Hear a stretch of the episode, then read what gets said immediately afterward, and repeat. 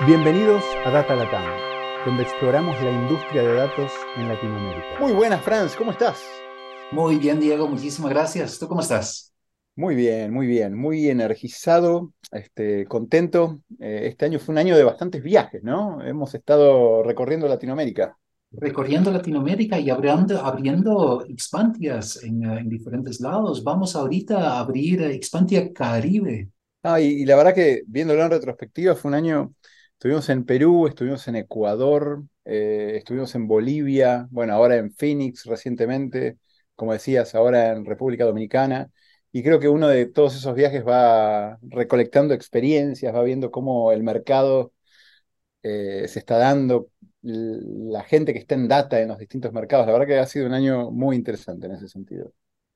Y nos da la oportunidad de conocer a gente como nuestra invitada de hoy, Shirley Tarazona Shirley, es un placer, sí, haberte visto en Lima.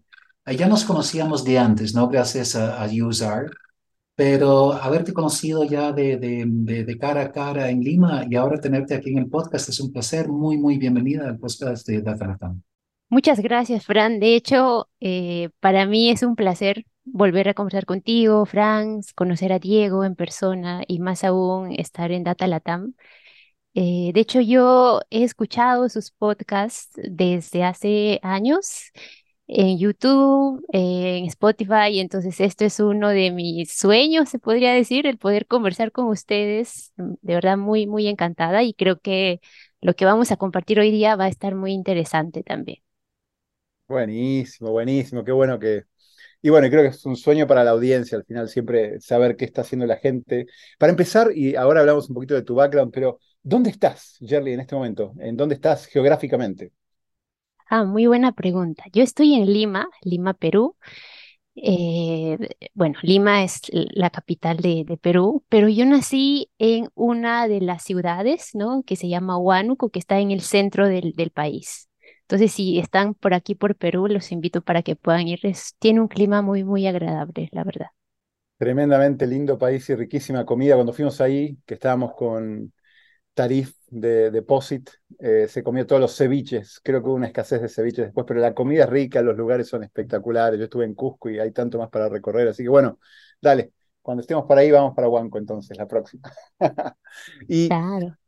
contanos entonces, eh, bueno, déjame rápidamente ir por tu background como para que vos corrijas si hay algo que, decimos eh, mal. no tengo acá qué es lo que estudiaste, cuál fue tu, eh, ¿De qué te graduaste? Yo estudié ingeniería estadística, ¿no? En la Universidad Nacional de Ingeniería. Eh, luego hice una especialización en Business Analytics, Business Intelligence. Y bueno, recientemente terminé una maestría en análisis y visualización de datos masivos. Y ahorita estoy viendo opciones para iniciar el MBA, ¿no? Que, que cada vez lo veo muy necesario en el rol en el que estoy, ¿no? Eh, Wow, no has parado de estudiar, buenísimo. Y veo que, además de eso, estás como organizadora de Our Ladies en Lima, has trabajado en Janbal Internacional como analista de datos en el 2017 al 2019, si entiendo bien. Después estuviste en Banco Pichincha como especialista de modelos analíticos. Después pasaste en el 2022 a SUNAT con un proyecto BID eh, como consultora y científica de datos. 2023 veo que te metiste en temas de docencia, no solo aprender vos y hacer cursos y maestrías y carreras, eh, veo que estuviste como docente eh, de, R para analítica.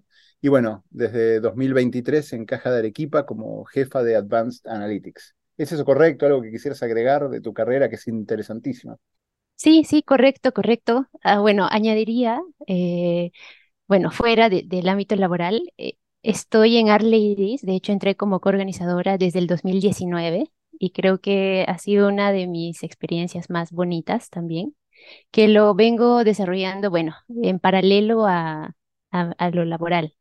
Hemos hablado de Art Ladies en algún otro podcast, pero siempre es bueno recordarlo porque es un grupo, una comunidad lindísima. ¿Por qué? Decís que, ¿por qué no contás un poquitito de por qué te, motiva tanto? ¿Qué es lo que te gusta y emociona tanto de Art Ladies? Sí, de hecho tiene un propósito muy bonito, ¿no? Que es promover la diversidad de género, la participación femenina en la comunidad de R.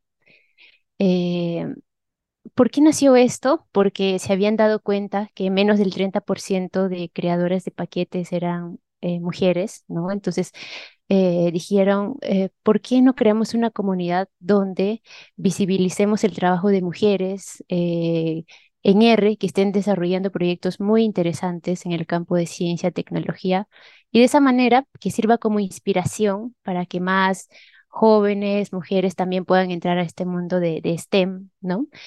Y qué mejor con este lenguaje de programación muy, muy práctico, muy, muy bueno que es R, ¿no? Entonces, de hecho, el capítulo acá en Lima se, se creó en el 2016, pero empezamos a tener actividad recién en el 2018. Y obviamente es un grupo más abierto que para mujeres. He, escuchado, yo no, he participado, pero que es muy amigable, mucha gente llega, pregunta, entonces se siente escuchada, se siente que puede preguntar, es como una buena forma de, de estar en una comunidad muy colaborativa que realmente se apoya para, para aprender. Así que eh, buenísimo, buenísimo que estás tan involucrada. Y tal vez, un poco para la audiencia también, ¿por qué no contás un poco acerca de, primero, qué es Caja de Arequipa? Eh, y segundo, ¿cómo es la estructura de analítica en Caja de Arequipa? Como para que la audiencia se vaya metiendo también en, bueno, tipo de empresas, organizaciones y, y desafíos de datos que hay. Sí, claro que sí. Caja Arequipa es, digamos, la, Está dentro del rubro, rubro de financiero acá en Perú. Es una caja municipal, ¿no? Tiene actividades desde hace 37 años. Nació en Arequipa. Arequipa es una ciudad de Perú. Actualmente tiene más de 8 mil millones en colocaciones, eh, más de medio millón de clientes. Entonces, la verdad es la caja municipal número uno del país, ¿no? Sus clientes está enfocado principalmente en la base de la pirámide, los microempresarios, ¿no? Entonces tiene productos para cómo los ayudamos a, ellos, ¿no? Eh, enfocado en la MIPE, micro y pequeña empresa sobre todo. Y justamente mi rol, ¿no? Jefe de, jefa de Advanced Analytics, eh, es fundamental en, la organización. Nosotros atendemos cross a todas las áreas, marketing, eh, la, la, red comercial, ¿no? los analistas de créditos. También atendemos algunos productos a riesgos, entonces, y sobre todo a, a los tomadores de decisiones, ¿no? En este caso, eh, los gerentes centrales de negocio, directorio, etcétera. Entonces, como comprenderás, nuestro día a día es bastante dinámico, estamos viendo siempre que la información esté muy bien, pero de pronto te comento un poco más de, la estructura, ¿no? De, mi jefatura. Eh, veo temas em, de dashboards, es algo que lo estamos empezando a impulsar muchísimo ya desde el año pasado, el uso de dashboards. También el tema analítico, ¿no? Hay información, pero lo que quieren es qué insights puedo sacar de esta información, ¿no? Em, y desde el año pasado también venimos impulsando el tema de ciencia de datos aquí en Caja Arequipa. ¿Cuántos, a ver, para una idea de, contexto, cuánta gente hay en Caja Arequipa en total? ¿Cuántos colaboradores empleados? ¿Y cuán, cuán grande es el equipo de analítica? Eh, así, a grandes rasgos, por lo menos el centralizado. Tal vez hay muchos eh, equipos o analistas que están distribuidos a lo largo de la organización, pero para tener así contexto. Claro. Sí, hay un poco más de 4.000 colaboradores, ¿sí? Eh, de los cuales dentro de la gerencia de inteligencia de negocios somos aproximadamente 24 personas. Y dentro de la gerencia de inteligencia de negocios está la jefatura de Advanced Analytics, que es donde yo la, la dirijo, y somos 10 personas actualmente. Entonces, como el perfil hay pues este, científicos de datos, analistas, analistas de datos, y hay de varias carreras, ¿no? Economistas, industriales, ¿no? Que es la parte más analítica. Eh, también hace poco se unió alguien de mm, ciencias de la computación, que, que nos, eso es lo que busco también, eh, que no todos sean de un mismo perfil, sino busco variedad, porque siento que nos da desde otro punto, nos da su punto de vista diferente. Entonces, ese es algo que, que le suma al área, ¿no? Economistas también. Eh, tenemos un poco de todo. Y estadísticos, es algo que me estaba olvidando. Buenísimo. Shirley, cuando mencionas que están impulsando temas de ciencia de datos, ¿no? Particularmente, ¿en qué, en qué están apostando, digamos, de aquí a los siguientes 12 meses? Sí. Eh, por ejemplo, venimos trabajando en la construcción de modelos de char, no solo de clientes, sino también de analistas. Por el modelo de negocios que tenemos, estamos centrados en los analistas, es decir, bueno, em, en el sistema financiero hay entidades, digamos, eh, banca, ¿no? Que, digamos, lo que hacen es aplicar estos modelos, ya sea score, estimador de ingresos, de forma masiva, ¿no? Y en base a eso hacen llegar una oferta al cliente. En cambio, en la parte de las microfinanzas, nosotros valoramos muchísimo eh, el, al analista de crédito, ¿no? Al personal que sale a campo, evalúa al cliente final. Entonces, estas herramientas analíticas para que puedan finalmente ser usados, impactar en un KPI del negocio, em, sí impulsamos bastante que el analista de crédito finalmente sea quien los use, sea quien, eh, a quien le sirva finalmente, ¿no? Entonces, eso creo que es uno de los retos para toda área de ciencia de datos. Uno, que usen su herramienta y otro, que mueva un KPI del negocio, ¿no? Entonces, ahorita estamos enfocados en modelos de char, modelos de propensión también. Score, eh, estamos apoyando al, área de riesgos en un score para no bancarizados, eh, estimador de ingresos también. Y, y, bueno, otros proyectos más que se vienen para el siguiente año, eh, algunos algoritmos de optimización ¿no? que queremos impulsar.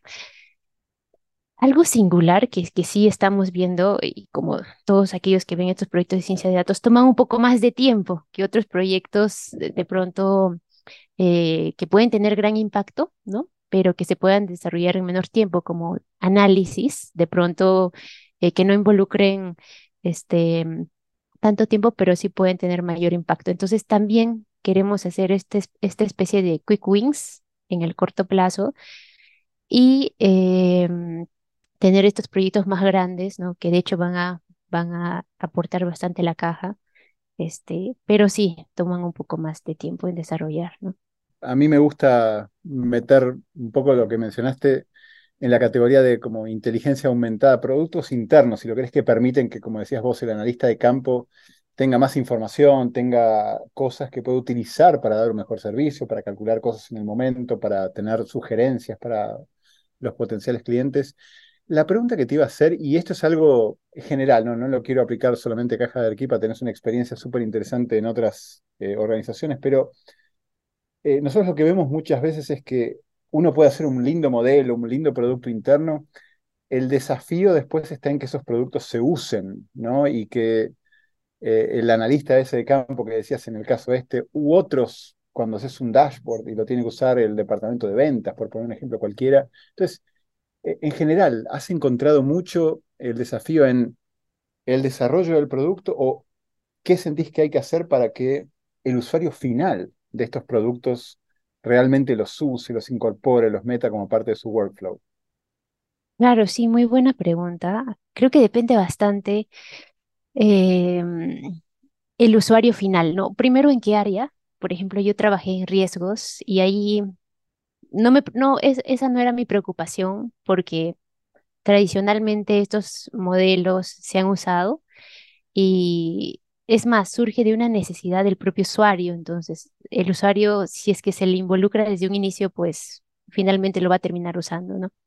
Pero en otras áreas, y más aún, por ejemplo, este, yo trabajé en el Estado y creo que ahí el reto es mucho mayor todavía. Y la forma como hago, y les cuento qué es lo que yo hago para que finalmente crean en el modelo, es los involucro desde un inicio, ¿no?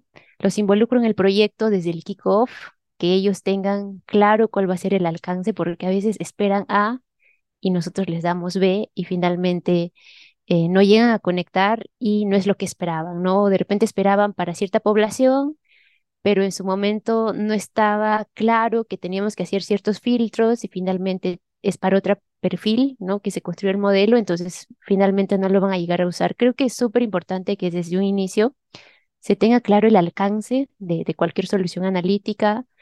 Em, también ¿qué van a hacer con esta solución analítica? ¿Qué van a hacer con este modelo? ¿Qué estrategias van a hacer? ¿no? Muchas veces se termina a construir y como que recién se piensa, ok, a los de mejor perfil, ¿qué hago? A los de bajo perfil, ¿qué estrategia aplico? ¿no? Entonces creo que va de la mano, deberíamos trabajar eh, durante el desarrollo del modelo, tener ciertos eh, momentos donde comentemos eh, cómo vamos, no sé, las principales variables que han, que han salido, les hace sentido, recomiendan alguna variable adicional. Creo que eso es, eso es importante, ¿no? Este, no trabajar aisladamente, sino que, que se sienta que estamos trabajando de la mano y que el producto final ellos también han participado en ese producto final. Creo que eso es algo que, que me ha funcionado. Eh, y generar confianza. Creo que eso es algo muy importante, que vean a uno que, que, que conoce el tema, Y que esta herramienta este, les va a ayudar. Y para eso están los pilotos, ¿no? Algo que también ayuda bastante es los pilotos. Y si en el piloto se ve que, mira, este KPI que hemos definido, eh, hay un incremento, hay una mejora, pues este, van a terminar comprando la idea. Clarísimo. Y buenísimo el punto. Tal vez una pregunta de seguimiento a esta y pasamos después a, otra que, eh, que nos gusta siempre hacer. Es, ¿han estado o ha sido parte de programas de, nosotros lo llamamos databetismo, pero el famoso data literacy, ¿no? Lograr que, más allá de las 25 personas que, que son en este grupo o las que hayan sido en otras empresas en las que has estado, el lograr que la organización se vaya desde los usuarios finales, este, las gerencias. Entonces, eh, ¿qué has visto a nivel de programas de databetismo o data literacy que haya funcionado, qué has visto que no? ¿Cómo, cómo lo ves hoy en día en el equipo en el que están? Y bueno, en general, ¿qué, qué pensás de eso? Sí, algo que, que yo estoy observando muchísimo hoy en día es que los colaboradores de diferentes áreas cada vez están más al tanto de estas nuevas tendencias de data, ¿no? Personas que eran comerciales, ahora tú les hablas de, estos modelos, estos algoritmos, de pronto eh, les genera la curiosidad y investigan. Bueno, al menos donde yo estoy en Caja Arequipa, para ellos como que no les es muy eh, algo wow, este, que, que no sepan de, de, estos temas analíticos, que la nube, que los dashboards, yo creo que lo captan muy rápido y, y cuando ven la utilidad, este, sí, sí te llegan, de repente no profundizan la parte técnica, que, no necesariamente tengan que conocerlo, pero al menos aquí sí he visto que de otras áreas, ¿no? Este marketing o con las que he interactuado, eh, muy bien, hemos hemos podido este, llevar bien las reuniones y todo. Sin embargo, donde más he visto esto es en el Estado, por ejemplo, ¿no? Eh, conversar con alguien eh, de otro tipo de perfiles más sociales, de pronto, sí va a costar em, que, que te capten un poco, ¿no? Y más aún que quieran entrar al detalle. Eso sí me ha costado muchísimo. Lo que hacemos es, y ahí aprendí que em, mientras más simple sea la presentación que, que uno quiere explicar del, del, proyecto, ya sea de ciencia de datos, lo van a entender. A veces queremos eh, o adaptar lo que vamos a mostrar al público que vamos a tener, ¿no? Eh, ahora, de lo que comentas, un, una estrategia este, ya como un pl plan de aprendizaje asociados a temas de data y analytics, he visto en otras organizaciones que, que sí, hay un equipo grande que, que va ahí, los capacita. Eh, sí he visto, yo no lo he hecho, ¿no? Pero sí he visto que, que lo suelen hacer en otras organizaciones y, creo que va muy bien porque no solo aprende el cliente interno, es decir, los colaboradores, sino también este, que, finalmente se pueden convertir en tus usuarios, ¿no? Te pueden eh, empezar a solicitar requerimientos y eso hace muy bien también al área. Creo que es algo que, que sí me lo llevo y creo que es algo que debería impulsar acá en la caja Arequipa, porque he visto que, que sí está teniendo buenos resultados, ¿no? Uno, porque se enseña, ¿no? Y otro, porque una vez que lo aprenden, ellos van a empezar a eh, solicitar cosas, ¿no? Entonces, creo que depende del, tamaño del equipo también, ¿no? Eh, la carga laboral. Así que el área de, de aprendizaje este, de estas áreas analíticas, creo que debería haber un equipo que fomente estas cosas. Me, me, me, parece muy, muy buena iniciativa. Lo he visto en otras organizaciones, pero bueno, no lo he impulsado. Pero sí me parecen muy buenas iniciativas, ¿no? Y coincido con vos que a veces el solo hecho de que la gente esté expuesta al tema y entienda un poco más les permite después pedir, imaginarse qué, qué podrían tener. Creo que, y esto es un debate que hemos tenido con Francia y con otras instituciones y organizaciones, eh, los últimos cinco años han sido positivos en eso, ¿no? Ahora la gente está un poquito más, como decías vos, ahora al tanto de lo que es la inteligencia artificial. Veníamos de la época de Big Data y después inteligencia artificial. Creo que ahora con todo este tema, el advenimiento de los LLMs y ChatGPT, como que con lo bueno y lo malo, ¿no? Que eso tiene, eh, mucha más gente ha estado expuesta a, inteligencia artificial más a la mano. Eh, y de nuevo, cuidado, a veces eso, eso genera falsas expectativas o la gente cree que todo se va a resolver por ahí, pero por lo menos como que la gente cada vez está más expuesta a lo que los datos pueden hacer para, para múltiples cosas en el día a día. ¿Cómo lo ves vos, Shirley? Porque Franz, vos también puedes, tenés tus comentarios sobre eso adelante, eh, si querés mencionar algo, pero me encantaría escuchar también de Shirley. Sí, sí, sí. Eh, algo curioso que, que, por ejemplo, eh, yo vi em, en el estado, justamente cuando estaba allá, es, hay mucha necesidad de, yo siento que hay eh, muchas cosas interesantes que se podría hacer del lado de, de analytics, ciencia de datos, inteligencia artificial en el estado. Sin embargo, la, la forma como está estructurada muchas veces hace que estos proyectos no salgan tan rápido y por tanto no se vean resultados en el corto plazo y las expectativas que tenían puede ser que finalmente puedan decir, no sé, eh, los modelos no me están ayudando, ¿no? Si es que hablamos de, este, estos algoritmos. Sin embargo, la riqueza que hay para aplicar ahí eh, es, es muy interesante. yo estuve en la Superintendencia Nacional de Administración Tributaria. Eh, los proyectos son grandes porque tienen un impacto a nivel país. Hay un equipo que viene trabajando allá este, muy, muy, mm, muy capa y, y yo creo que si se afinara un poco el tema de, de gestión, eh, si se llevara algo del sector privado allá, el tema, por ejemplo, de, de vender cosas, de, de ser más ágiles, ¿no?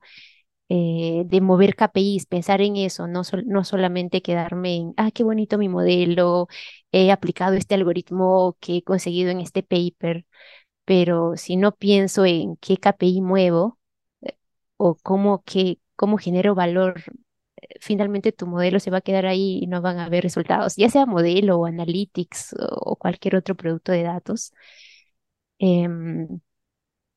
Y eso, ¿no? Y bueno, algo que les puedo contar acá de Perú es que cada vez el tema de data y analytics se está aplicando en empresas, ya sea pequeñas, que recién estén empezando, hasta empresas grandes que cada vez eh, se están digitalizando más también, ¿no?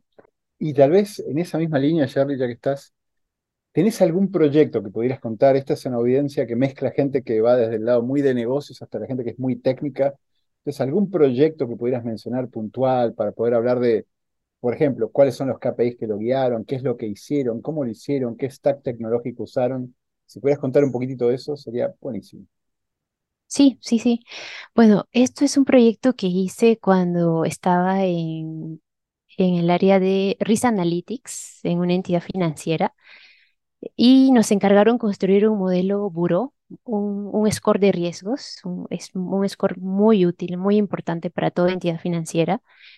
Eh, y creo que fue un reto mayor porque el área empezó a evolucionar, ¿no? Empezamos teniendo primero las máquinas. Recuerdo que el gerente que vino acá, eh, bueno, en esa entidad, este, lo primero que, que vio fue cuál es la capacidad de la máquina que teníamos y empezó a renovar todas nuestras PCs. Luego se dio cuenta que no eran suficientes todas nuestras PCs y empezamos a migrar a la nube y empezamos a usar, por ejemplo, Databricks. Entonces, Esto eh, fue muy bueno porque el proyecto que me asignaron fue construir un score de buró y para construir un score de buró manejamos millones de información, ¿no? Em, aquellos que trabajan en el sistema financiero de pronto me, me entienden. Acá en Perú al menos eh, tenemos acceso a una data muy valiosa que se llama el RCC, Reporte Crediticio Consolidado. Y a partir de esta base de datos es una data insumo para construir este tipo de, de score, ¿no? Como un score bureau. Entonces, ¿cuál fue el reto? Construir este score bureau, pero solamente teníamos dos meses. Entonces, hacer un modelo importante en un tiempo de dos meses sí que fue todo un reto. Eh, es más, tenía varios segmentos, tenía tres segmentos, entonces involucraba construir un modelo para cada segmento. No lo hice solo yo, lo hice también con, con, eh, otra persona del equipo. Y algo súper importante era el tema de las variables, ¿no? Como todos sabemos, el valor de un modelo está, para mí, en el diseño, pero también en las variables, ¿no? Entonces, eh, ¿qué involucra que te juntes con eh, gente del negocio, ¿no? Del área de estrategias, gente que tenga más experiencia en, en, el área de riesgos, ¿no? Eh, revisar papers. bueno, este modelo no es que es nuevo, el mundo de riesgos creo que ya es tradicionalmente usan estos modelos, así que ver también, eh, revisar ¿no? los documentos de construcción de otros modelos anteriores para ver si una de esas variables también ayudaban. Eh, pero el reto fue hacer un modelo en corto tiempo y tener que, eh, y algo que nos ayudó fue usar la nube justamente, Databricks, que, que, que fue lo que usamos en ese entonces. Y ahí vi todo el flujo, ¿no? Todo el flujo desde la construcción de las variables, nosotros mismos hicimos, hasta el deployment final, también hasta la creación de los pipelines que finalmente nos ayudan muchísimo para la producción. ¿Qué más? Eh, el piloto, ¿no? Eh, eso. Y mm, creo que algo, eh, bueno, eso es uno de los, de los proyectos que, que hice cuando estaba en riesgos, donde aprendí muchísimo otro fue cuando hice un modelo de alertas tempranas también para riesgos. Eh, em, eso también lo vi de end-to-end eh, desde el inicio. Y ahí sí tuve que interactuar muchísimo con, con el área usuaria, ¿no? Con el área comercial. Entonces, es, otro tipo de, de, manejo, ¿no? El primero fue que trabajé prácticamente en por ahí tuve algo, cierta interacción, cambio en este sí tenía que llevar al usuario final como que de la mano para que finalmente puedan usarlo, ¿no? Y ya para el, para el, para el tema de producción sí tenía que interactuar con otro tipo de perfiles porque lo, lo querían, eh, el modelo lo querían usar en una solución de Salesforce, si no me equivoco, creo que se llama así. Entonces, involucra también que, que uno eh, se meta en esta parte, ¿no? Que como modelador te asegures que realmente van a implementar la solución que tú has hecho, no vaya a ser que cambien de variable, que algo, algún parámetro del algoritmo lo, lo cambien. Entonces, este, sí, sí, fueron dos proyectos interesantes que realicé en mi etapa de, de desarrolladora, ¿no? Ahora ya estoy en otra etapa eh, ahora no programo mucho, eso es una, una realidad creo que de, aquellos que, que, lideran equipos, eso es algo que a un inicio este, me chocó un poco. Em, hoy en día lo que estoy enfocada es en que los proyectos que, que mi equipo esté haciendo finalmente se concrete, ¿no? Que, que lo terminen y que genere resultados, ¿no? Ya no estoy desde la parte de, de programación, de pronto un poco en lo mínimo, estoy más desde el lado más estratégico, ¿no? Entonces, por ahí tuve un cambio de chip. Eh, entonces, ahorita estamos como que sacando estos proyectos adelante. Creo que pronto vamos a ver, estamos en la etapa de piloto de varios proyectos y pronto voy a empezar a ver estos, estos eh, cambios, este, este impacto en algún proceso que es lo que yo quiero. Kelly, escuchándote, porque me encanta también la, cómo describes la experiencia y me puedo imaginar que, todo esto te sirve muchísimo, ¿no? Ahora que estás liderando equipo. Pensando en alguien que está escuchando que, quizás le gustaría entrar en algo así o inclusive entrar en tu equipo. ¿Qué tipo, qué, qué recomendarías? Porque no todos estamos en una situación donde el trabajo donde estamos nos puede dar esta experiencia. ¿Qué, qué recomendarías o qué buscas tú ahora que estás construyendo equipo con alguien que quiere entrar en, en ciencia de datos, analítica? ¿Qué recomendarías? Sí, gracias por la pregunta, Franz. Em, bueno, primero, algo fundamental que pido a todos es que sí o sí sepan programar, eh, ya sea en SQL sí o sí, SQL es eh, sí o sí, y bueno, o, y otro lenguaje de programación o, o R o Python, ¿no? Cualquiera de ambos creo que suma bastante. Bueno, Excel de por sí eh, es súper importante, entonces eso ya asumo que, vengan sabiendo. Este, pero más, más que eso, busco también lo analítico, ¿no? Eh, que quiera dar la mía extra, ¿no? Que cuando dicen en la entrevista le brillen los ojos, que realmente quieran pertenecer a Caja Arequipa, bueno, do- do- donde estoy, que tengan ese ánimo de, de querer aprender cosas nuevas. Creo, creo que encontrar eso en una persona es muy, no es fácil, no es fácil, eh, porque hay de todo, de todo tipo, ¿no? Creo que eh, para mí el, trabajar es una bendición, entonces eh, aquella persona que, que esté en el equipo también me, encantaría que tenga esa, esencia, esas mismas ganas de querer este, servir, ¿no? Porque al final es un servicio que nosotros damos al, resto de áreas, ¿no? A nuestros usuarios finales. Entonces, en skills, esos, ¿no? Eh, dominio de, de, de esos lenguajes que he comentado. em, y sobre todo, ya eh, de cara, por ejemplo, a lo que comentabas a un inicio, ¿no? Eh, ¿qué aconsejaría de repente a alguien que, es, eh, que quisiera en algún momento entrar o crecer eh, profesionalmente y en la parte de liderazgo de equipos, etcétera? Uno, este, que, que se prepare, ¿no? Que, que donde en la posición que, en el cual está de pronto va a tener proyectos que están acá, donde va a estar a cargo y eso es una buena forma de, de practicar, ¿no? Porque vas a interactuar con, con otras áreas, con otras personas.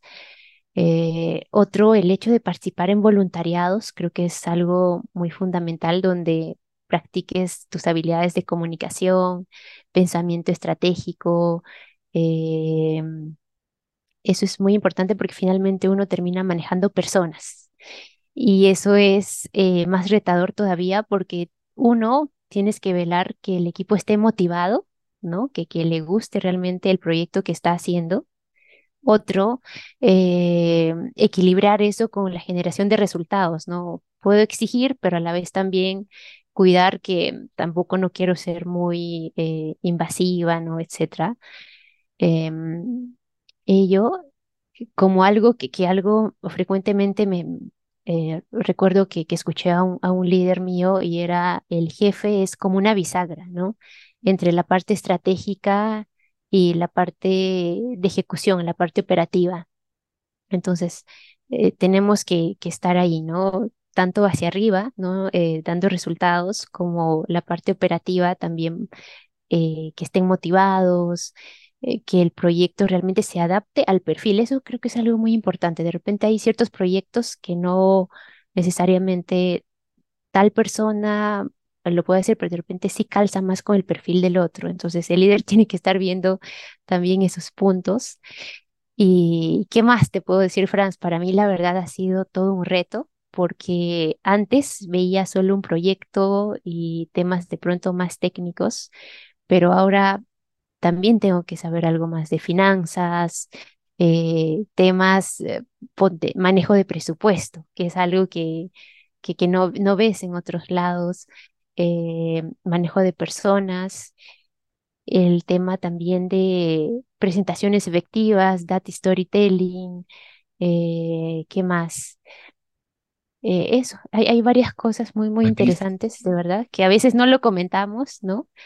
Y, y, y que se prepare, ¿no? Aquella persona que quiera, que, que de donde esté, desde donde esté, pues que, que vaya adquiriendo este, estos skills y, y va a llegar su momento, ¿no? En caso sea su meta, claro, hay algunos que, que no, pues no, este, no les interesa y mejor crezco, pero en el lado técnico y está bien también, ¿no? Buenísimo. Shelly, desde tu punto de vista, ¿dónde estás ahora? Eh, ¿Cómo ves, eh, cómo ves los siguientes tres años? ¿Qué ves como, como tecnologías o desarrollos que van a tener más impacto en tu, en tu día a día? Ajá, muy buena pregunta. Eh, creo que cada vez queremos tener soluciones, pero en el corto tiempo, ¿no? Entonces, yo veo un uso masivo de, la nube. Creo que muchas herramientas on-premise se van a dejar de lado, un uso masivo de la nube. Em, el uso de la IA en muchas eh, herramientas analíticas, ¿no? Por ejemplo, en Power BI, en Excel, ya se sabe, incluso en software libres como R o Python, también ya se está usando la IA. Se viene una revolución y algo que, que sí eh, espero, ¿no? Y, creo que lo, lo, estoy viendo en, en otro tipo de, de, áreas, es el uso de data no estructurada, ¿no? Creo que la, explotación de este tipo de data no he visto de la forma como me encantaría, eh, pero con el auge de la nube, con el auge de la IA, sí veo que veo espacio a que este tipo de data se explote mucho más todavía, ¿no? Y eh, el hecho de, de, aprender, por ejemplo, eh, códigos no SQL, ¿no? MongoDB, etcétera, creo que va a ser un plus también. Y más aún asociado a ello, creo que cada vez va a ser mucho más valorado el perfil analítico, ¿no? De, una persona, porque puedo tener la herramienta que, no sé, que me construya un algoritmo, pero si uno no lo sabe interpretar, eh, no tiene esa visión de dónde se puede implementar esta solución, eh, o pensamiento ya más, más estratégico, pues se, se, va a quedar ahí, ¿no? El data storytelling, o sea, el cómo contar historias, cómo vender mi trabajo. Entonces, por más herramienta analítica, por más IA que te puede crear en un segundo, pero si uno no sabe cómo trasladar eso en insight, eh, se va a quedar ahí nada más. Eh, te escucho, perdón, hablar, Charlie, y es escucharlo a Franz cuando estamos buscando gente eh, en Expand y eso de ese perfil analítico, ¿no? A veces buscar a alguien que, y no lo voy a decir de forma negativa, yo, yo vengo de ingeniería, ¿no? Pero que solamente va y busca una solución y la pone acá y lo encontraste en Stack Overflow, no, es ese pensar de forma analítica para ver cómo resolver y 100% de acuerdo, lo veía Franz poner cara de sí, sí, sí, exactamente lo que dice Charlie.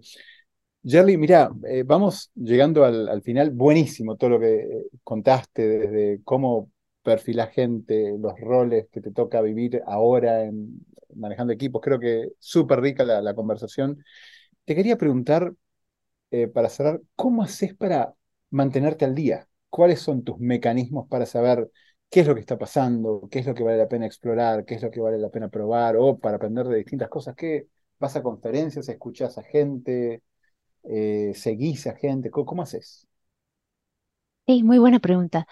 Eh, tengo como, ah, tengo varias opciones, ¿no? Este, yo veo muchos podcasts, bueno, veo porque también hay entrevistas, ¿no? Y las publican en YouTube, pero me gusta más escucharlas en Spotify. Escucho varios podcasts de, de temas muy variados, ¿no? Desde, en este caso, este, manejo de personas, data y analytics también. Eh, LinkedIn, creo que es una de las redes este, muy, muy necesarias, eh, me gusta leer también. Eh, algo, pero sin embargo, algo donde, donde valoro y aprendo más es del networking, ¿no? Muchas veces, como he trabajado en varias empresas, a veces quedamos, ¿no? Para comer algo, este, tomar un café. Entonces, siempre salen estas conversaciones, oye, ¿y qué, qué de nuevo estás haciendo en tu trabajo? Este, ¿qué infraestructura de data están usando? ¿Qué nueva herramienta? ¿no? ¿En qué proyectos estás? Entonces, eso es muy, muy importante. Creo que enriquece mucho a uno este tipo de conversaciones. El hecho de ir a conferencias también, eh, pero algo que más que escuchar, bueno, lo que presentan que es media hora y media hora aprender un tema de pronto a profundidad, ¿no? Pero sí ideas, ¿no? Ideas claves que uno se puede llevar. Eh, y el hecho de aprovechar esos espacios de, estas conferencias para hacer networking creo que es clave, ¿no? Em, ¿qué más?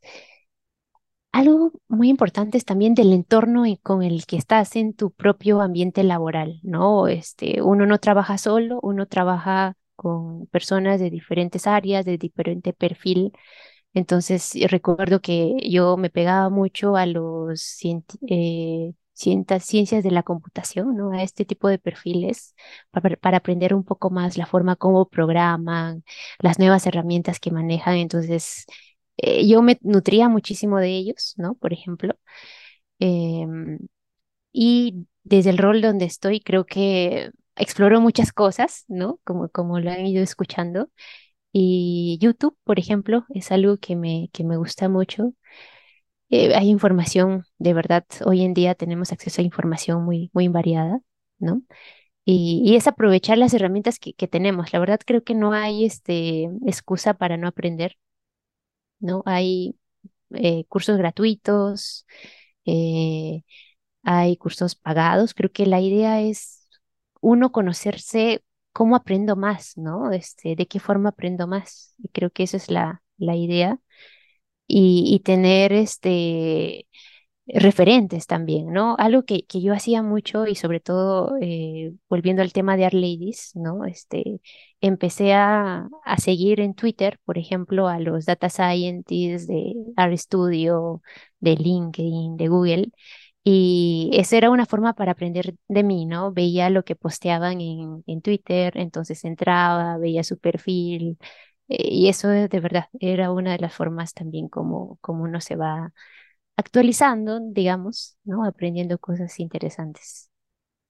Qué linda época de historia estamos. Eh, son tantas las fuentes de información que uno puede acceder y coincido que más allá de toda esa información, el, hablar con la gente que tenés cerca, el aprender de, la gente con la que estás colaborando y bueno, tener esas charlas donde uno escucha ideas que son relevantes y te llevan a, investigar.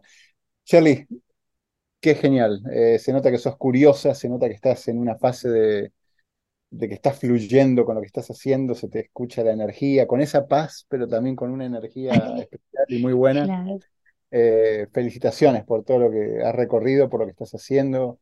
Me imagino que tenés un lindo equipo con el cual tienen un montón de lindos desafíos para sacar adelante y bueno, lo mejor. Y creo que la charla tuya fue eh, desde lo simple pero agradable y con todos los comentarios se te escuchaba pensar en, uy, sí, y esto, y esto, y esto. Creo que procesas un montón y es un regalo para la audiencia lo que, lo que nos diste. Así que muchísimas gracias por, por tu tiempo, por la entrevista y, bueno, y gracias por estar con la audiencia de Data un ratito. Genial, nada, muchísimas gracias a, ustedes por el espacio. Y algo, algún consejo de repente aquel que nos está escuchando es eh, si tienes miedo, de repente del proyecto en el que estás, no sabes si te va a salir bien, algo que, que nos decían eh, muchísimo en, el laboratorio, donde también llevé por ahí un curso, era hazlo con miedo, o sea, no, no tengas temor de si mi código va a salir mal y no me van a salir los resultados que espero, al final vas a aprender algo, ¿no? Este, no tengas miedo, pregunta, ¿no? El hecho de ser curioso, curiosa es súper esencial, no te quedes con la duda y la idea es que en el, en el espacio donde estés, en el trabajo, la empresa donde estés, disfrutes, ¿no? Disfrutes de, del momento donde estés, del proyecto en el que estás haciendo y, y del servicio que vas a dar también, ¿no? Este, hacerlo con excelencia. Eso es algo que, que impulso bastante en el equipo, que este producto que estás entregando realmente eh, hacerlo bien porque va a servir para otra persona, ¿no? Entonces, si, si tienes miedo, hazlo con miedo. Es, eso es lo que, lo que diría. Qué buena forma de finalizar este podcast, Shirley. Muchísimas gracias y ojalá estar muy pronto en Perú. Claro que sí, muchísimas gracias. Chao. Gracias por acompañarnos en nuestra exploración del mundo de ciencia de datos en este Data Latam Podcast. Cada dos semanas encontrarás un nuevo episodio en datalatam.com o iTunes. Si te gustó este podcast, déjanos comentarios en Facebook.